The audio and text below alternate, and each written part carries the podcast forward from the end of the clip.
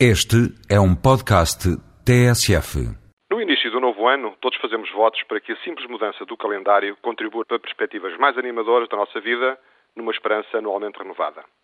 As notícias apresentam-nos um país aparentemente deprimido, com poucas esperanças em dias melhores e com inúmeras dificuldades.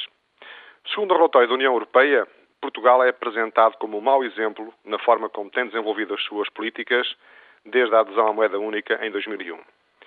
Por outras palavras, os novos países que aderiram em 1 de janeiro à Comunidade Europeia, a Bulgária e a Roménia, e os outros 10 que já tinham entrado na comunidade em 2004, não deverão seguir o exemplo português.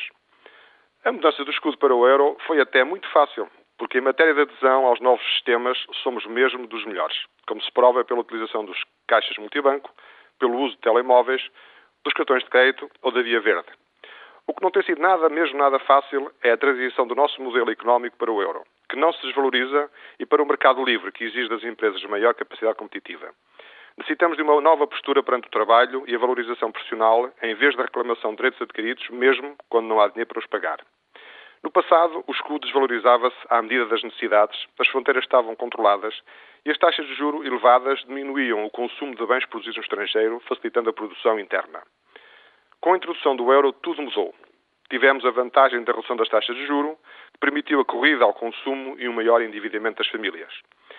O aumento das importações ajudou a desequilibrar a balança de pagamentos com o estrangeiro, agravada com a subida do preço do petróleo.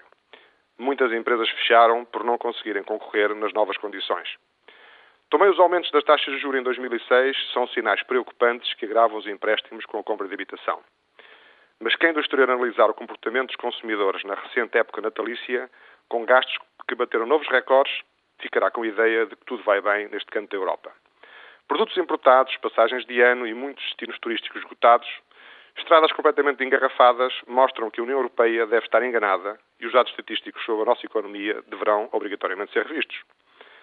Nas épocas de transição entre diferentes modelos de economia, em que uns ficam cada vez mais pobres enquanto outros vão prosperando, a visão que temos depende muito do lado para onde olhamos. Compete depois ao Ministério das Finanças recolher onde há para o Estado redistribuir, porque é mais precisa, aplicando as políticas sociais. A Direção-Geral de Contribuições e Impostos tem feito um esforço nesse sentido através da inovação e da modernização dos seus serviços e do aumento das receitas fiscais, pese embora o enorme trabalho a desenvolver nesse sentido.